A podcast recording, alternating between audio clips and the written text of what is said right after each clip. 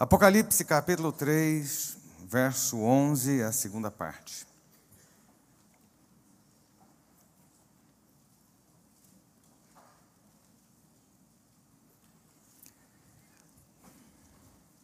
Apocalipse 3, verso 11, ele começa dizendo: Venho sem demora. E fala assim: Conserve o que você tem, para que ninguém tome a sua coroa. Conserve o que você tem, para que ninguém tome a sua coroa. Deixa eu dizer uma coisa. Quero falar com você hoje sobre o que importa.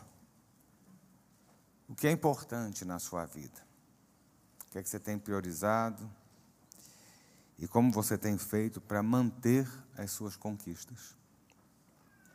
O livro de Apocalipse é interessante, né? Porque, deixa eu dar uma dica: Apocalipse é bom para quem vai ficar no pós-arrebatamento. Você vai conhecer a besta, você vai conhecer o anticristo, você vai saber um monte de coisa. A besta que comeu terra, que cuspiu fogo, que não sei o quê. Crente tem uma neura com o negócio de Apocalipse, né? É um livro complexo dentro dos devaneios do apóstolo João, onde ele teve as suas visões e tentou trazê-las de forma mais material para a gente. Vou dar só um exemplo. Quando você pensa em Apocalipse, você vai andar em ruas de ouro?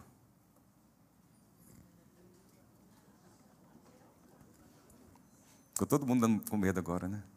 Apocalipse tem no seio da, da, da, da, escrita uma palavrinha muito interessante: como. Não é como de comer, não, porque crente deve pensando, como o quê? Como arroz de ouro. Né? Como ouro, como jaspe, como cristal. Isso muda tudo. Né? Então, só uma adenda aqui para você desmistificar um pouco. E assim, se atenha muito mais à verdade do Evangelho, da graça de Deus, da salvação do sangue do Cordeiro sobre a sua vida. Né? E acho que você tem que ter uma certeza que no dia que você fechar os olhos, com Jesus você abre os olhos na eternidade ao lado dele. E se você estiver vivo no dia que houver o arrebatamento, você sobe. Ou então você fica para conhecer a besta.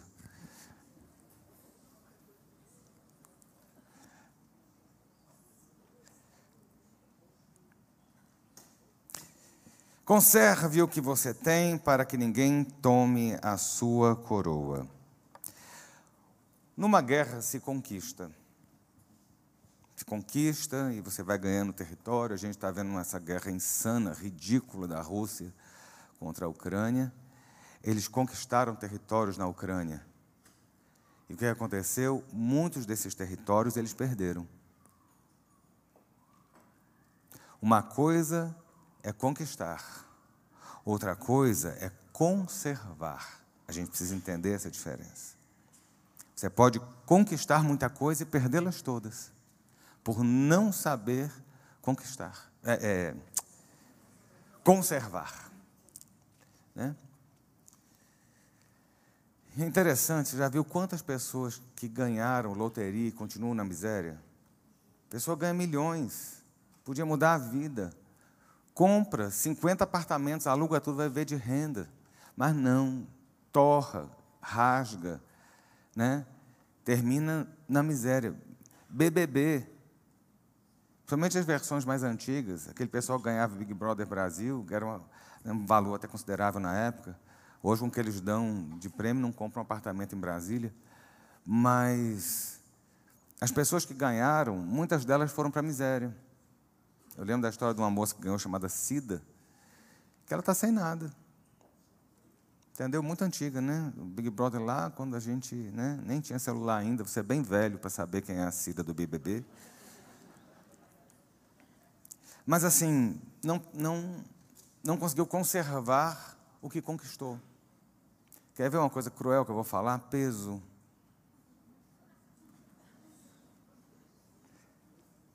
Você perde e você acha, não é? Perdi 10 quilos, achei 12. Porque ele vem com correção. É algo que assim, é a natureza, meu irmão. Deixa eu dizer uma coisa a você. Você luta, luta, luta. Emagrece e depois ele volta, mas ele volta com tanto gosto, tanta saudade de você. Né? Quantas pessoas você vê que emagreceram E eu estou falando, as pessoas, daqui a pouco você está achado de gordofobia, porque tudo hoje é fobia, né? Mas é só ver a minha história. Eu estou falando, esse que vos fala sabe exatamente o que está tá falando. Mas você perde, luta, faz dieta insana. Você tira carboidrato, meu irmão. Você para de comer pão, pizza, bolo, macarrão. Fica comendo ovo, peito de frango desfiado com batata doce. Eu lembro que há muitos anos atrás eu fui num nutricionista. Ele me passou uma dieta. Eu odeio batata doce. Odeio batata doce. É uma coisa que me dá ânsia de vômito. E passou tudo isso. Falei assim: eu não como batata doce. Não, mas vai ter que comer, porque é batata doce com frango desfiado tal hora. O café da manhã era batata doce com frango, não sei o quê. Ele mandou fazer um suco que misturava tanta coisa: couve, papapá, papapá. Não era um suco verde, era um suco podre. Um dia eu abri aquilo ali, eu, eu fiz, fui cheirar, eu não consegui tomar. Eu botei numa garrafinha e levei para consulta. Eu falei: eu quero ver você tomar agora. Fiz isso. Falei: eu trouxe aqui o suco que você mandou eu fazer. Olha aqui. Prova para ver se presta. Provou? Não, eu terminei engordando tudo de novo. Porque é fácil conquistar, mas é difícil conservar. E é engraçado que nessa, nessa linha a gente tem uma, um trato, né? De Deus com a gente, da gente com a gente mesmo. Né? A conquista, ela vem do Senhor. Não é? O Senhor é o Deus de vitória. Nele nós somos mais do que conquistadores, mais do que vencedores. Né? Da parte de Deus, o que lhe cabe é isso. Ele garantiu que você teria vitória. Né? E é engraçado que os versículos levam para esse lado, né?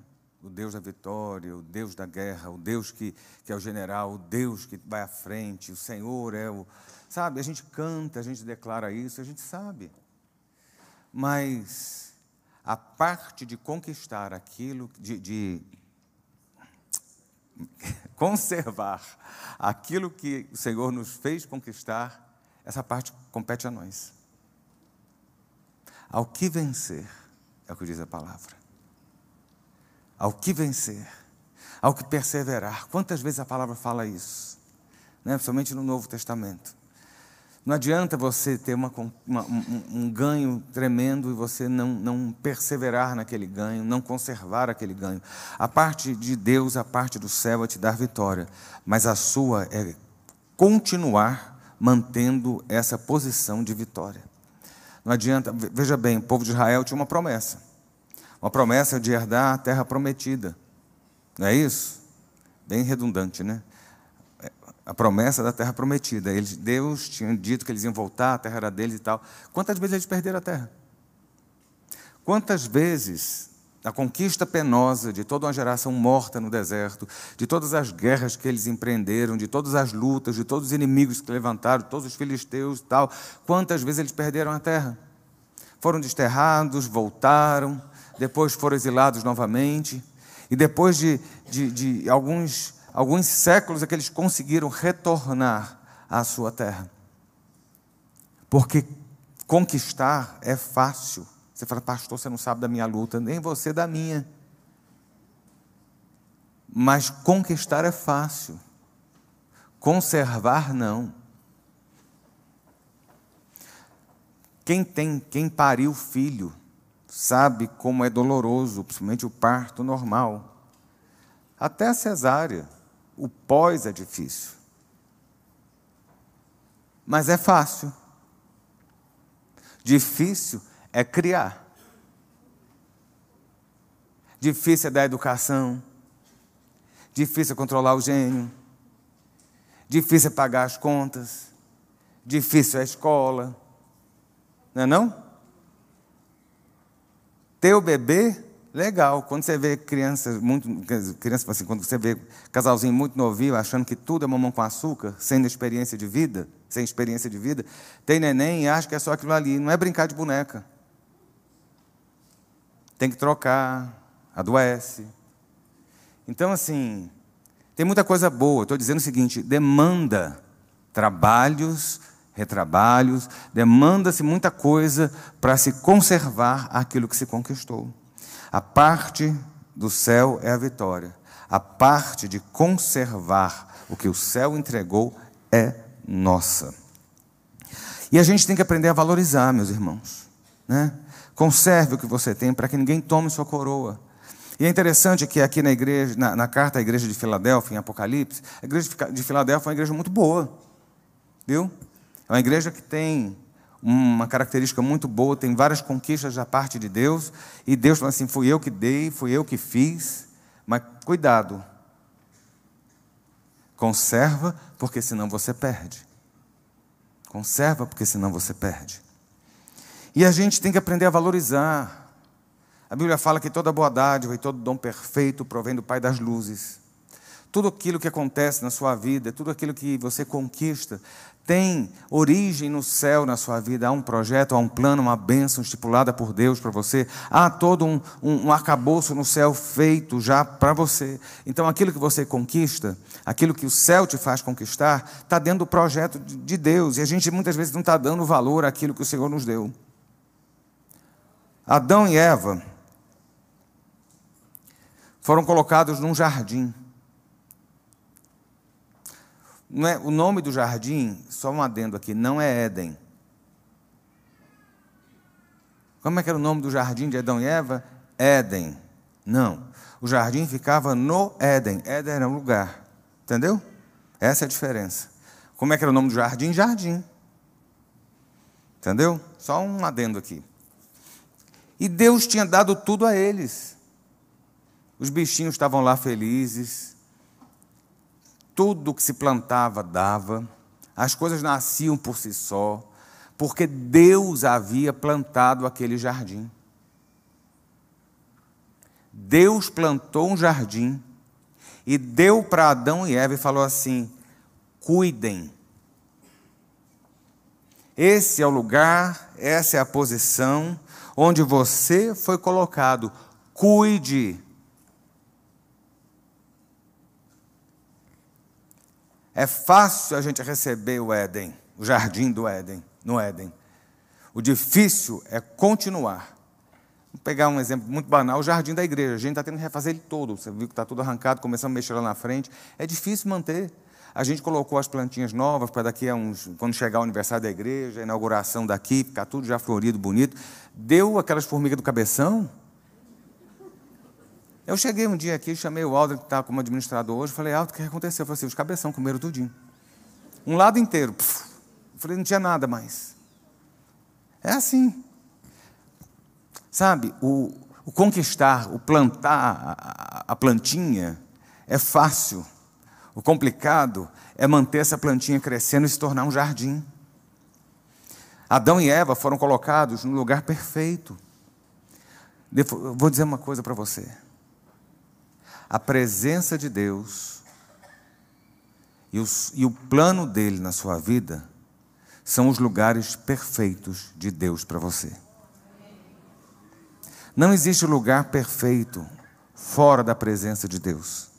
Não existe lugar perfeito fora da vontade de Deus. Não existe lugar perfeito que não seja o lugar onde Deus te plantou e de Deus te colocou. E muitas vezes a gente não está valorizando, não, a gente não batalha para perseverar naquilo. Né? A gente vê as pessoas trocando de igreja hoje de forma muito fácil. Eu entendo que as pessoas migram, que existem desse, com a pluralidade, com a fragilidade que o meio evangélico se tornou, com, com líderes que não são líderes, com pastores que não são pastores, com igrejinhas que, que eu não estou menosprezando, igreja pequena. Porque tem muita igreja pequena que é abençoada, mas tem muito cara de pau que abriu algo chamado igreja, que nem igreja é, porque ele também não é pastor. Então a gente sabe que tem essa migração. Eu sei disso porque a gente recebe muita gente de fora, de pessoas que vieram de outros ministérios ou de outras igrejas que não. Né? Mas assim, as pessoas hoje, elas não valorizam onde estão. Você valoriza o lugar onde Deus te plantou, a igreja que o Senhor te plantou? Sabe? Uma coisa é legal. Primeiro, amor é fantástico, é igual namoro, né?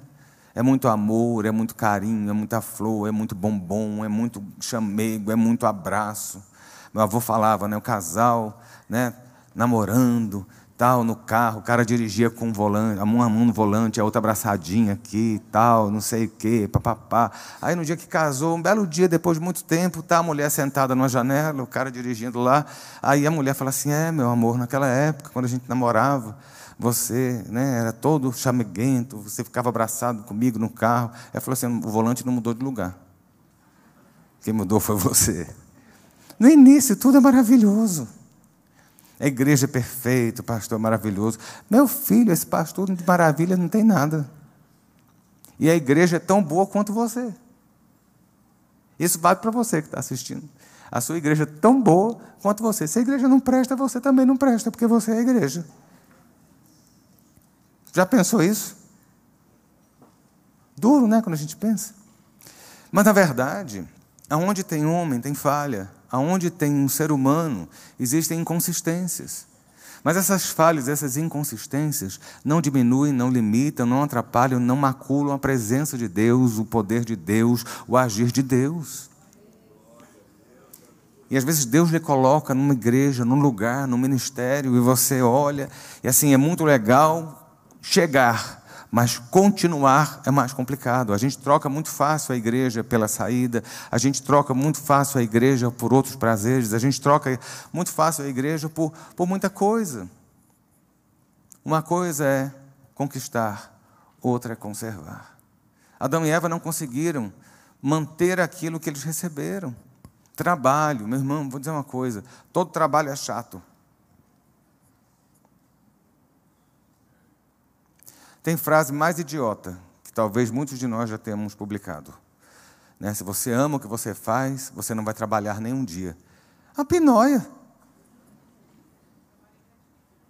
trabalho gratificante, se você recebe um bom salário. Tem umas coisas que a gente. Coaching, né? Nossa geração vai precisar desintoxicar disso.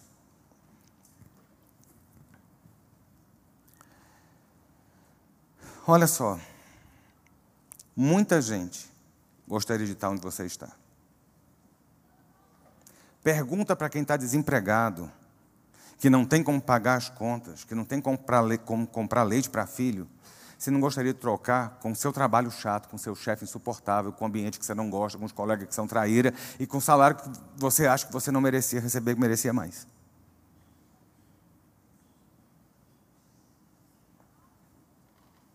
Está pensando isso? Vamos pensar um pouquinho. Né? A gente, vem cá, meu irmão, trabalha, trabalha, trabalha, trabalha, às vezes não está vendo muito as coisas, as coisas evoluindo. Meu irmão, deixa eu dizer, Deus está lhe dando um lugar aonde você vai ter o seu sustento. Chegue no seu trabalho e vá dar graças a Deus, porque você tem o pão que Deus está lhe dando.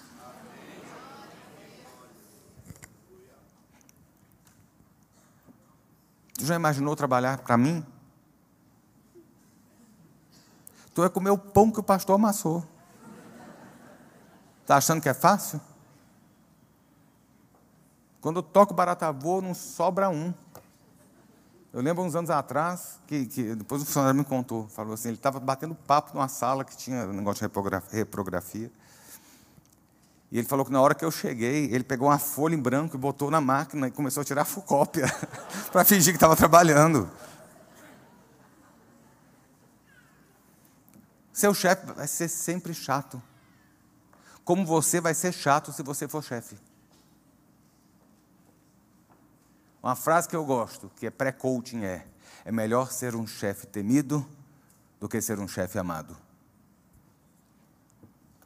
Ixi, agora estou pensando, o pastor deve ser o cão, né?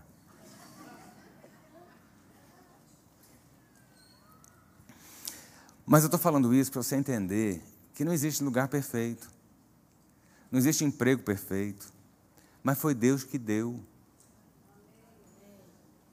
Então dê graças.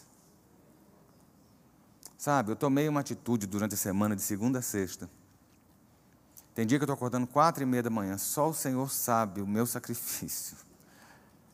Porque a minha prioridade, quando eu saio da minha casa, é ajoelhar nesse altar e orar por você. Tem dia que a igreja irrita. Tem dia que eu tenho vontade de pegar alguns líderes meus e lançar na fornalha do Nabucodonosor. Tem dia que eu falo, como é que eu vou pagar o que eu tenho para pagar hoje? É, a igreja é rica dessa, né? Tem dia que eu olho e falo, Deus, eu estou tão abatido. Tem dia que eu venho e falo, eu queria estar em casa.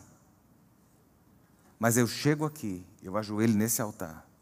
5h40, 6 horas da manhã. E a minha primeira oração está sendo, Senhor, obrigado por essa casa. E obrigado por eu estar aqui. Porque além de ser a minha igreja, é o meu trabalho.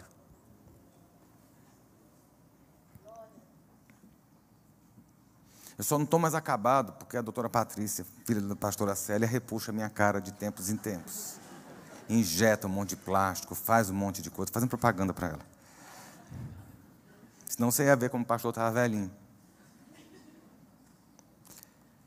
E a gente não valoriza o lugar onde Deus nos colocou. Meu irmão, Deus lhe deu um ministério na mão.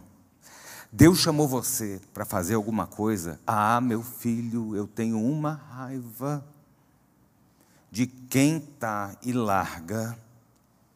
Você quer perder moral comigo, respeitabilidade comigo, é vir de fricote para mim dizendo que não estou dando conta. Não estou dando conta. Você não entendeu? Estou em crise. Deixa eu dizer a você, eu tive depressão, tive que tratar com um psiquiatra, sem ninguém saber. Nem você sabia. Alguma vez você viu eu deixar de estar no altar? Eu continuei aqui de segunda a segunda. Então não vem me dizer que você está em crise, porque eu também já tive minhas crises. Se tem uma coisa que eu vou lhe dizer, é que a minha força não vem de mim, ela vem do Senhor. E a gente entrega muito fácil. A gente abre mão muito fácil da posição que Deus deu. E aí Deus fala muito claro que quem bota a mão no arado não é digno de olhar atrás. E tem muita gente hoje virando estátua de sal, igual a mulher de Ló, porque Deus entrega, Deus dá um comando, Deus diz e a pessoa vai e no meio do caminho para. Sabe por quê? Porque faz igual Adão e Eva. Deus deu o jardim, mas não sabe cultivar o jardim e nem consolidar esse jardim. Está na hora de você optar entre estar dentro ou estar fora. Até quando a gente vai cochear entre dois senhores? Ah, entre Deus e o diabo? Não, entre Deus e você. Entre começou o chicote, né? Está nem escrito aqui. Mas eu estou lhe falando e eu me exponho, porque quando você vier de gracinha para mim, principalmente minha liderança, você não tem moral para dizer isso para mim, que não está dando conta. Troca de lugar comigo, que aí você vai ver o que é que não dá conta. Mas foi aqui que Deus me colocou, foi aqui que Deus colocou você. Deus lhe plantou, foi nessa igreja. Deus lhe plantou no seu trabalho. Pare de ser um desistente quanto mais. Pare de entregar os pontos o tempo todo, porque isso vai ser maldição para a sua vida. E o Espírito de Deus está dizendo hoje que você vai ser cobrado. Porque a quem muito é dado, muito será cobrado. Não dou conta. Eu também não. Você acha que eu tenho espelho em casa? Não. Eu olho para mim e sei muita coisa, eu não dou conta. Mas a gente vai. Porque é o jardim que o Senhor colocou, é o emprego que o Senhor te deu, é o trabalho que o Senhor te plantou, é a igreja que o Senhor colocou você, é o ministério que Deus confiou nas suas mãos. Está entendendo o recado? Isso é muito mais, essa parte é muito mais para meus líderes. É uma igreja que tem 200 diáconos, 60 missionários, né? Vamos trabalhar, porque todo mundo tem problema. Você acha que não tinha formiga no Éden, do cabeção? Você acha que não tinha barata no Éden? Tinha. Minha cabeça tinha. Os bichos estavam tudo lá. Mas eles estavam lá porque foi o lugar que Deus botou. Na hora que eles não conseguiram valorizar, eles perderam.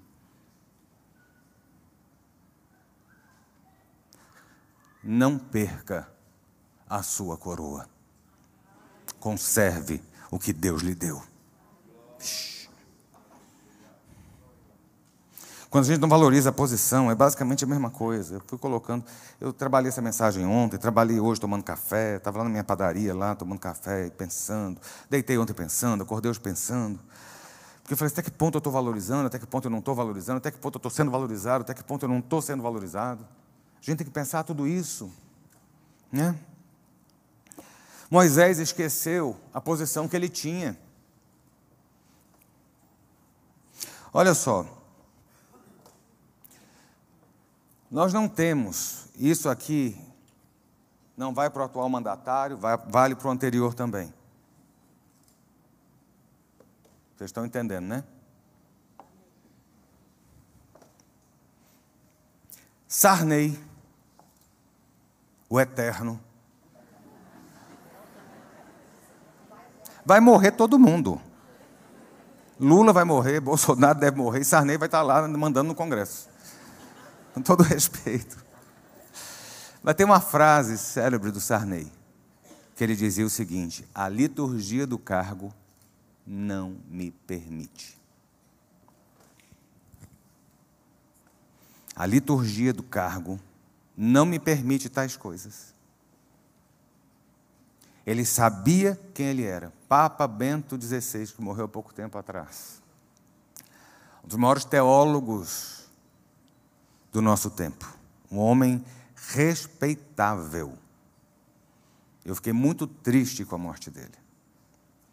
E eu vi uma frase que aquele homem falou, ele falou assim: "Eu sei que quando as multidões me aplaudem, não sou eu que estou sendo aplaudido, mas é tudo o que o meu cargo representa.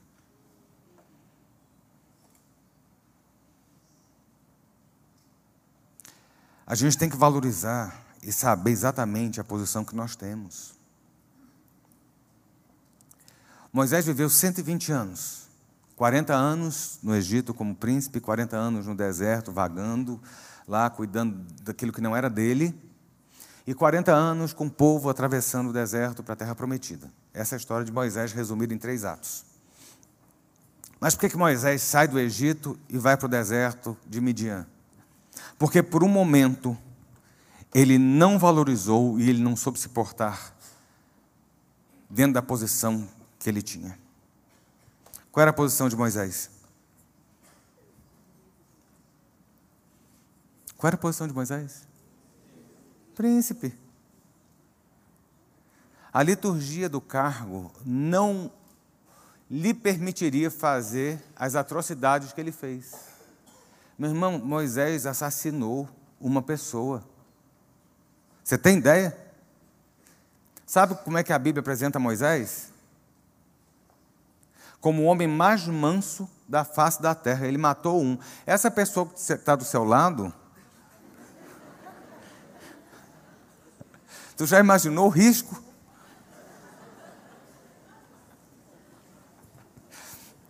Moisés, príncipe, lá, resolveu lá visitar os irmãos, né, os hebreus. Com seus 40 anos, já era um homem feito, ele não era um adolescente, um jovem no ímpeto da juventude. Era um homem.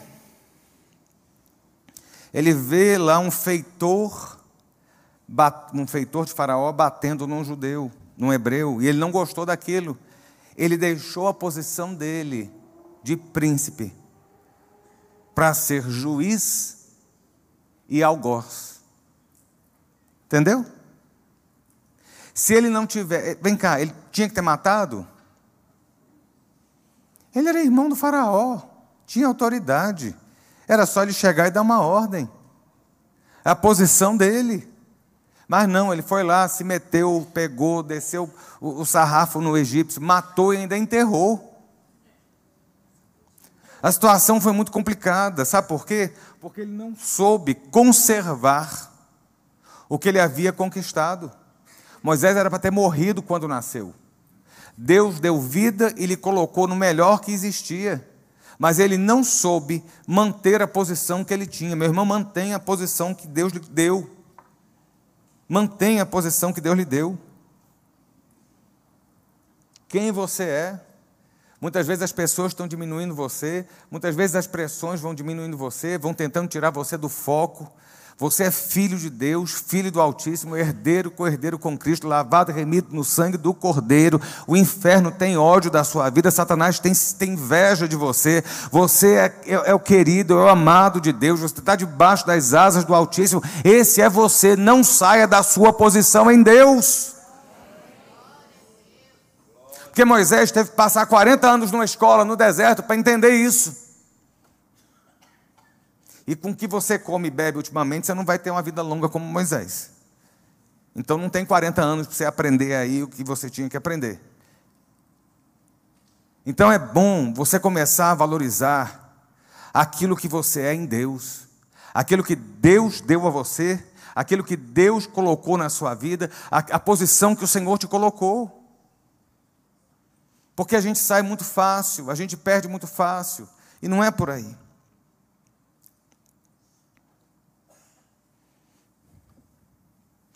Tem uma situação muito interessante, na qual Davi quase perde toda a sua corte. Davi tinha um filho chamado Absalão, era o terceiro filho de, Saul, de Davi. E Absalão era lindo, a Bíblia fala que ele era bonito. Ele fez três filhos, né? dois filhos e uma filha, e a filha puxou a ele, que era linda também. Esse era Absalão. E Absalão era um psicopata puxou o lado doente de Davi, porque Davi também era meio pancada, né? A gente sabe disso. Né? Ele era bipolar, do jeito que ele cantava e adorava, ele matava gente. Esse era Davi. Né? Então, assim, com todo respeito, você também é assim, eu também sou. Né? Não tem ninguém normal. E a Bíblia, graças a Deus, mostra as pessoas dessa forma, para que você não fique achando que você é melhor do que qualquer outro. Mas Davi estava lá no reino, no trono, tudo feliz da vida e tal, não sei o que, papai. E Absalão comendo pelas beiradas. Absalão fez barbaridades. Absalão matou o seu próprio irmão. E Absalão fez uma rebelião contra Davi, seu pai. A, rebelião de Absalão foi algo tão drástico, meu irmão, que Davi, que era herói de guerra, o rei que unificou o reino, o rei que era respeitado, que matava milhares, o rei que era temido, ele saiu como um covarde da própria cidade, do seu próprio palácio. Esse é Absalão. Volta e meia eu cito Absalão. Esse é Absalão. O terror de Davi. E talvez um dos motivos seja pelo fato de Davi ter tido um coração um pouco mole por Absalão ser filho. E é muito complicado quando a gente cede a caprichos do sangue e negocia os próprios valores. Fica a dica.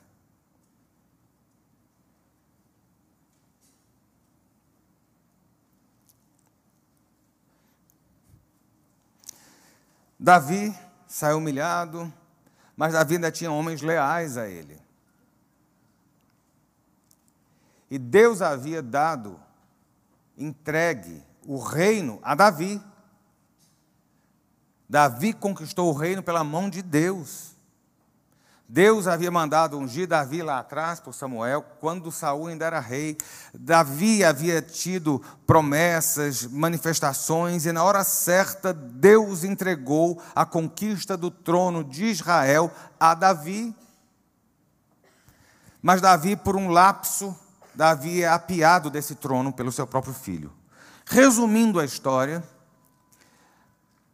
os aliados de Davi conseguem vencer Absalão e vencer o seu exército. Eles já tinham tomado conta de Jerusalém.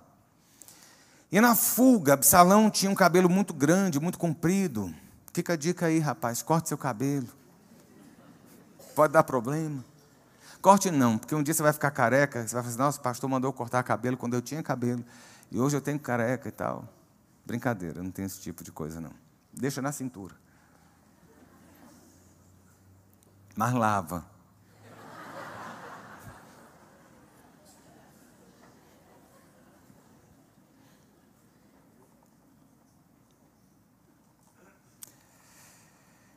Aqueles cabelos de Absalão, ele na fuga. Ele estava na montaria dele, que eu não sei se era um jumento, se era um cavalo, ele estava na montaria. E ele passa debaixo de uns carvalhos, e os cabelos dele se ninham nos carvalhos, e ele fica pendurado. Ele não morreu ali. Mas o rei havia dado uma ordem dizendo o seguinte: olha, vençam o exército, mas não façam mal ao menino. Adiantou, não. Acho que foi Joabe, que era um líderes lá, dos generais dele, pegou, tacou três flechas no coração de, de, de Absalão, puf, o menino morreu, tinha que morrer. Tinha que morrer. Meu irmão, vou fazer um adendo aqui. É Deus quem estabelece rei e é Deus quem tira rei. Não é, nunca foi e nunca será o nosso braço. Entendeu o recado? Então aquieta o facho. Se é que você está entendendo. Deixa Deus conduzir.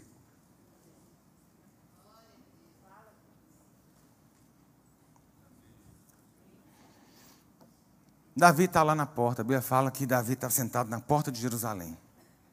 Na entrada lá. Sentadinho. Fico imaginando, né? O rei lá e tal, no meio da galera. Isso é Davi. De repente vem um cara correndo. Aí a sentinela fala: Rei, está vindo um cidadão correndo. Ele falou: Está sozinho? Tá, então está trazendo boas notícias. Aí atrás vem outro. Aí fala: Está sozinho? Está sozinho. Parece que é o fulano de tal. Falou assim: Ah, então deve ser boas notícias. Aí eles chegam, eles contam as notícias para o rei.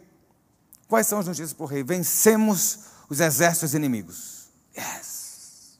Flamengo perdeu. Yes.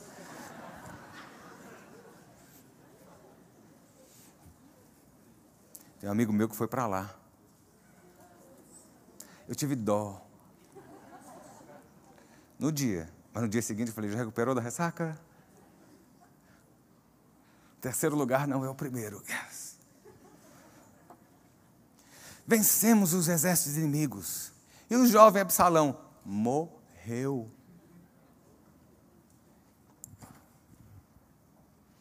Qual foi a atuação de Davi? A Bíblia fala que Davi perdeu a cabeça. A Bíblia fala que Davi, ele entrou em crise, ele se afundou, ele se deprimiu por causa do filho. Sabe? Ele começou a olhar e falar assim: perdi meu filho, perdi meu filho. E eu não estou aqui menosprezando, porque tem, quem tem filho sabe o quão importante um filho é, sabe o quão dolorido é perder um filho. Nós já tivemos essa experiência na minha família mais de uma vez. Dilacera, destrói, acaba. Mas a situação ali era diferente.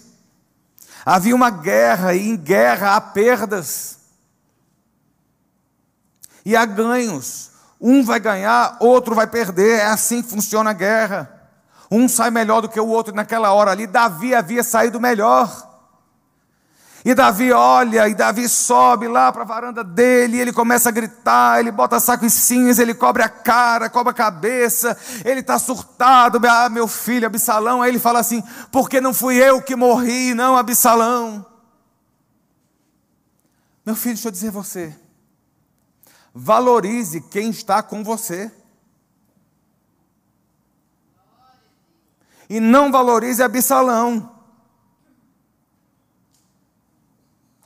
Aquele dia, o rei está lá em Jerusalém de volta, a corte volta, era um dia para ser celebrado, era um dia para ter festa. Deus havia dado vitória a Davi, e Davi, sabe, recobrou o reino, recobrou a corte, aqueles que estavam com ele continuaram fiéis e tudo mais. Era o momento de Davi falar assim: Eu vou chorar, mas eu vou me alegrar pela conquista e eu tenho que manter aquilo que Deus me deu ao longo dessas décadas.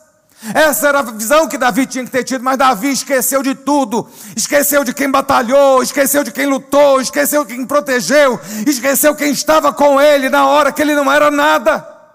Porque quando você é alguém, está todo mundo do seu lado. Até a ex quer voltar. Não é? Quando está na mão na frente ou está atrás, não serve para nada. Mas mudou, até a ex volta. Estou dizendo que é ruim, não, mas abre o olho.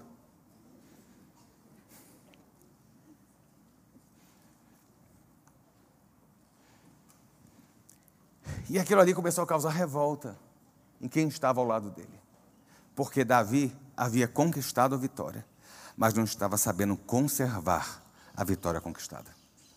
E ele ia perder todo mundo que estava com ele. Aí Joabe. Cara, me amarrei em Joabe. Joabe é muito legal. Falaram com Joabe. Está lá no capítulo 19 de 2 Samuel. Eis que o rei anda chorando e se lamentando para Absalão. Assim a vitória se tornou naquele mesmo dia em luto para todo o povo, porque naquele dia o povo tinha ouvido dizer: o rei está de luto por causa do filho. O rei tinha coberto o rosto e exclamava em alta voz: Meu filho, Absalão, Absalão, meu filho, meu filho. O rei dando piti, dando xilique, lá morrendo e tal, não sei o quê. Né? Todo mundo sem saber o que fazer. Joabe entra. Ô, oh, majestade, deixa eu dizer uma coisa para você. Cara, eu acho que assim, eu se eu fosse daquela época, quem ia ser o Joabe era eu. Porque ele chegou no trono lá no, no Davi estava e falou assim: hoje o rei envergonhou a face de todos os seus servos. Que hoje mesmo livraram a sua vida, a vida de seus filhos, de suas filhas, a vida das suas mulheres das suas concubinas. Você ama os que te odeiam e odeia os que te amam. Hoje, você deu a entender que os seus comandantes e soldados não têm qualquer valor, porque agora entendo que, se Absalão tivesse vivo e todos nós estivéssemos mortos, você estaria contente. Tu está achando que teu pastor é duro?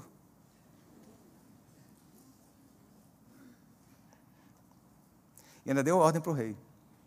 Agora, levante-se, saia e diga uma palavra de encorajamento aos seus soldados. Juro pelo Senhor que, se não sair, nenhum só homem ficará com você essa noite. E este mal seria maior do que todos os que têm vindo sobre você desde a sua mocidade.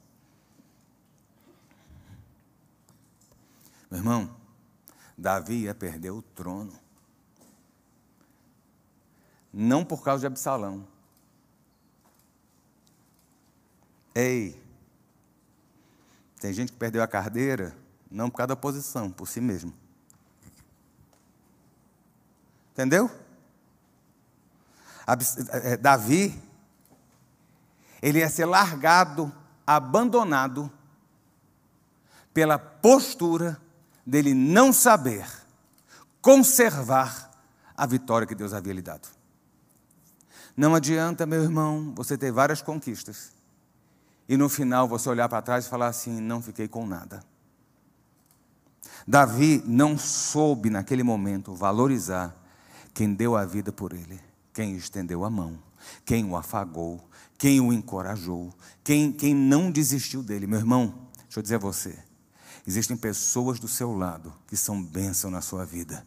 E muitas vezes você está correndo atrás de filho das trevas que está tirando a sua paz Olhe para o céu e agradeça por quem Deus colocou ao seu lado para batalhar as suas batalhas e na hora que os seus braços cansarem, essas pessoas têm te levantado.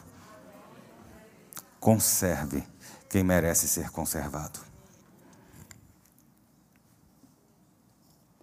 Estou acabando. Mais uns dez itens aqui. A noite fica pequenininha a mensagem.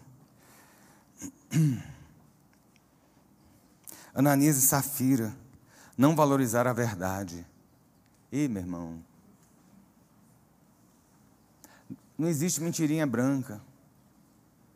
A mentira sempre vai ser obra de Satanás. E cada vez que você mente, você diz qual é a paternidade sua. Lindo isso, né? Você mentiu? Filho de Satanás. É assim. O diabo é o pai da e os mentirosos não herdarão o reino dos. Ou seja, quem mente é filho do cão. Que tem gente que é conto mais em mentir. Ananias e Safira. Né? É a sandice que deu no período lá, logo quando, quando, quando a igreja começou, que não era nem igreja organizada direito, virou um negócio assim. Todo mundo vendia tudo, levava dinheiro lá, distribuía para todo mundo. Tinha um motivo, eles achavam que Jesus ia voltar logo em seguida. Por isso que eles estavam desfazendo de tudo. Lembra disso? Vai lá para Atos, quando Jesus vai, a igreja está né, tá lá em, em, no cenáculo, recebe o Espírito Santo, Pedro prega, três mil almas se convertem, a igreja explode. Aí todo mundo começou a vender tudo, trazia para os apóstolos, eles dividiam, dava para todo mundo um pouquinho, ninguém tinha mais nada, era tudo de todo mundo, era uma coisa muito legal, porque Jesus está voltando já agora, por que eu preciso ter isso aqui e tal? Era essa a ideia.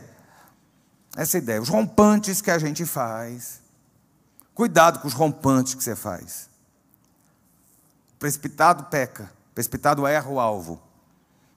É assim que acontece. E aí, um casal chamado Ananias, cuja mulher se chamava Safira, venderam uma propriedade e quiseram fazer gracinha e levar o dinheiro lá para os apóstolos. Meu irmão, eles não precisavam levar o dinheiro, eles não precisavam entregar o dinheiro todo, eles podiam dado uma ofertinha. Falei assim: ó, a gente vendeu por um milhão, a gente vai dar cinco mil aqui, recebe, a gente vai continuar com os 995 para a gente, mas os cinco mil está para vocês. Mas não. Ananias chega e fala assim: Estou aqui trazendo. Ah, querendo contar, né? Garganta, se exibir, mostrar na base da mentira. Meu irmão, Deus lhe fez livre para pecar e para mentir. A sua opção é viver a verdade que liberta. Não saia de uma posição de verdade para entrar numa vida de mentira. Os apóstolos olharam e falaram assim: por que você está mentindo? Aí o cara infartou na hora, morreu e levaram o corpo. A mulher, inescrupulosa, querendo se exibir lá, foi lá também, aí, está tudo bem, receberam a ofertinha da gente e tal. Aí o apóstolo virou e falou assim: recebemos. Para nossa contabilidade, Quanto foi mesmo que vocês venderam a propriedade? Ela já tinha acertado com o marido. Aí uma, ela virou e falou: Foi tanto. Ela falou assim: Você está mentindo igual ele, né? O mesmo pessoal que já levou o corpo dele vai levar o seu. A mulher infartou o puff. Meu irmão, se fosse assim hoje.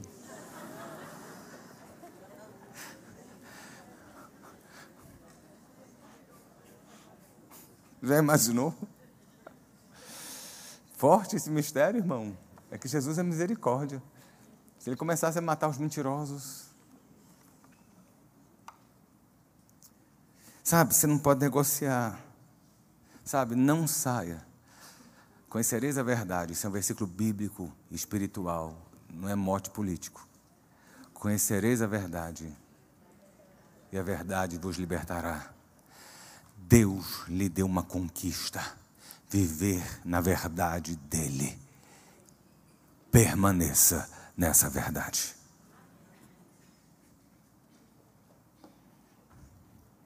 Tem mais dois aqui, mas eu vou falar só mais um. Não se valorizar. Eu vou até pregar quarta-feira sobre isso. A gente olha e a gente se menospreza tanto, meu irmão. Já notou? Olha só, você nunca vai ser tão bonito como você gostaria de ser.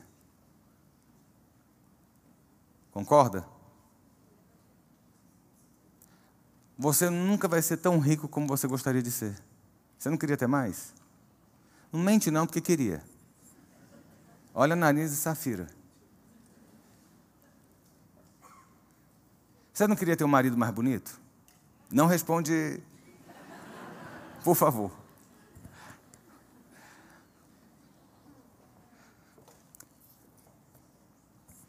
E eu gosto da Melinha, lembra? Foi Deus que fez você. Lembra dessa música? Pois é, anos 70. Eu era criança, eu já estava dançando isso. A Melinha, foi Deus que fez você. Quando eu não consigo ver quem eu sou em Deus, ou não consigo enxergar a mão de Deus na minha vida, eu estou sendo ingrato. Eu não estou mantendo uma posição diante de Deus. Olha só, a gente tem Israel nas suas inconstâncias, nos seus altos e baixos, né? ora está com Deus, ora está sem. Cada vez que eles se afastavam de Deus, alguns inimigos invadiam a terra e faziam uma quizumba. Eles não tinham rei ainda, isso é antes do período do, rei, do reinado. Eles tinham juízes que Deus de tempos em tempos levantava. O povo ficava ferido, sentido, pedia perdão, aí Deus levantava um para poder conduzir o povo. Os midianitas estavam oprimindo Israel porque Israel havia se distanciado de Deus. Meu irmão, se distanciar de Deus é a certeza de que os midianitas vão ficar no seu pé. Eles sempre vão estar, mas eles vão ganhar de você se você se distanciar de Deus. Essa é a diferença. Consegue entender? E por sete anos, se não me engano, eles estavam sendo oprimidos. E um dia, um jovem chamado Gideão, e é engraçado os detalhes, né? Porque os midianitas, todo plantio, tudo aquilo que o povo de Israel fazia, os midianitas iam lá, destruíam, roubavam. Então eles não conseguiam fazer nada, até nada. E Gideão estava no lagar. O que é o lagar?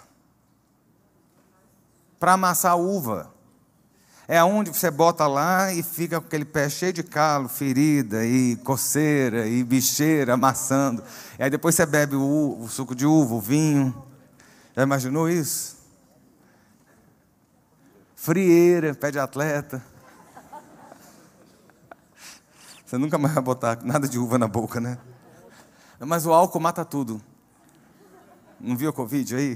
Tacou álcool no mundo, está todo mundo viciado no álcool gel. O álcool resolve. Mas olha só, meu irmão. Gideão estava malhando trigo no lagar. Ele estava escondido, trabalhando a sua colheita para que ninguém roubasse. Gideão era um jovem. E a Bíblia fala que os jovens são fortes. E são, porque são destemidos, não tem noção do, do, futuro, não tem noção do perigo. A gente tem 20 anos, você nunca imagina que vai chegar a 60. A impressão que tem é que você vai ter sempre 20. Você fez 30, para 50 é um pulo. Entendeu? A gente é inconsequente, por isso que a Bíblia fala: os jovens são fortes. São mesmo, tu não consegue fazer o que um jovem faz, consegue? Com esse tanto de dor que você acorda de manhã, e eu também, com tanto comprimido que a gente toma, jovem, estava lá Gideão, de repente aparece um anjo, aí tu acha que o anjo, aquele ser de luz, com asinha, não é borboleta, nem passarinho, né? o anjo que pintaram na Idade Média ficou no imaginário nosso, todo anjo tem uma asa, mas anjo na Bíblia não tem asa, isso é para uma outra mensagem que você não vai ter. E tinha aquele homem sentado lá. E aí ele vem falar com Gideão. E ele vira para Gideão e assim: Ei, jovem, estou saudando você na sua força. E ele vira e fala assim: Mas eu não sou forte. Vai livra esse povo com essa força que o Senhor te dá. E ele diz: Que força? Quem sou eu? A minha casa é a menor, nós temos sido escorraçados pelos inimigos e eu sou o menor da minha casa. Sabe? É um negócio impressionante. Meu irmão, se um anjo aparecesse para mim, ou eu saía correndo, ou eu caía duro, alguma coisa acontecer, ele vai discutir com o anjo, cara. Esse povo da Bíblia é meio esquisito.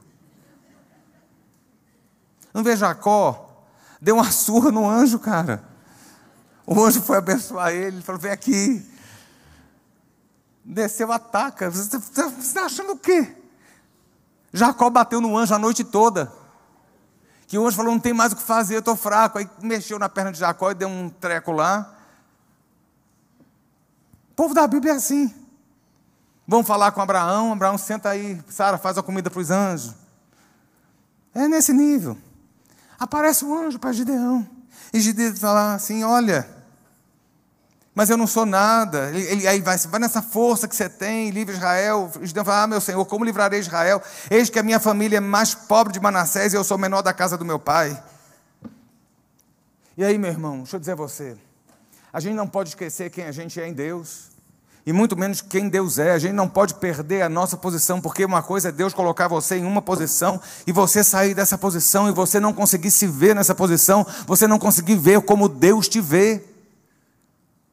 Comece a manter na sua vida a visão do céu sobre você, não a sua própria visão.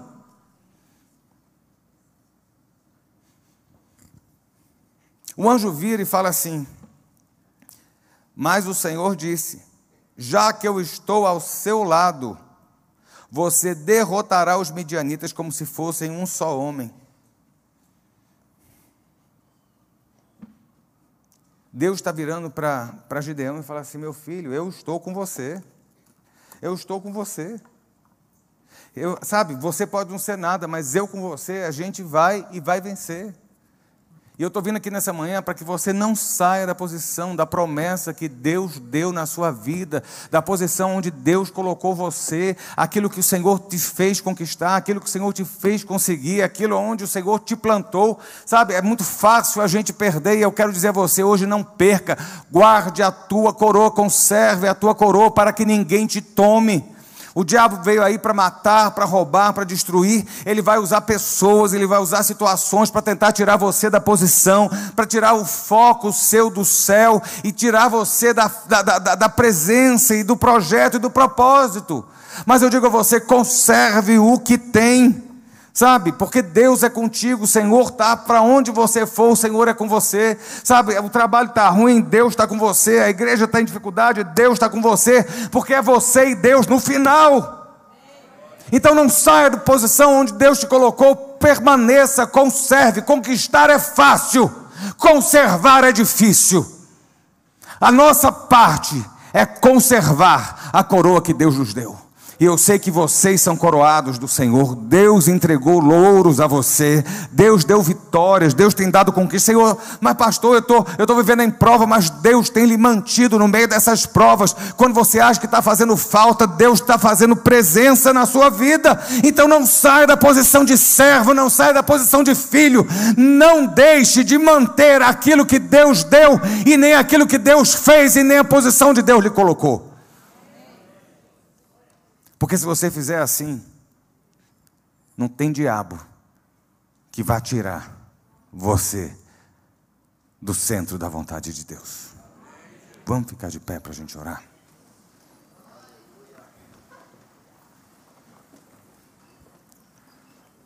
É fácil? Não.